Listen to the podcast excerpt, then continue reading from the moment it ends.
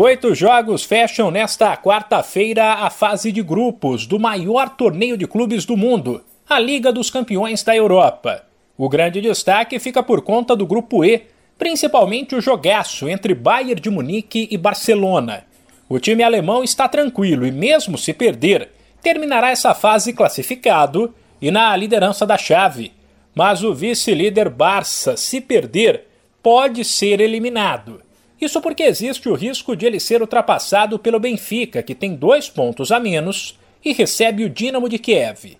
Sem esquecer que os dois melhores de cada chave passam para as oitavas e o terceiro vai para a Liga Europa.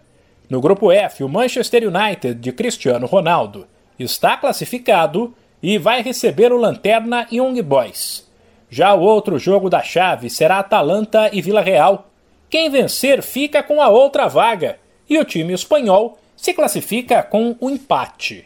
Enquanto o grupo G está absolutamente aberto.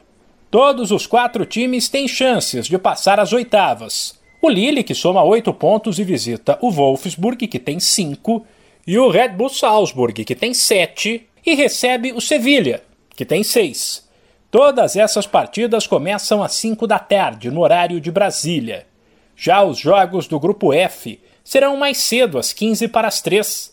Classificados e empatados com 12 pontos, Chelsea e Juventus disputam a liderança da chave. O primeiro visita o Zenit e o segundo recebe o Malmo. Depois, os duelos das oitavas serão definidos em um sorteio. Nos outros grupos que já foram encerrados, estão classificados Manchester City, Paris Saint-Germain, Liverpool, Atlético de Madrid, Ajax, Sporting, Real Madrid e Inter de Milão. Red Bull Leipzig, Porto, Borussia Dortmund e Sheriff foram para a Liga Europa. E Clube Bruges, Milan, Besiktas e Shakhtar Donetsk estão eliminados. De São Paulo, Humberto Ferretti.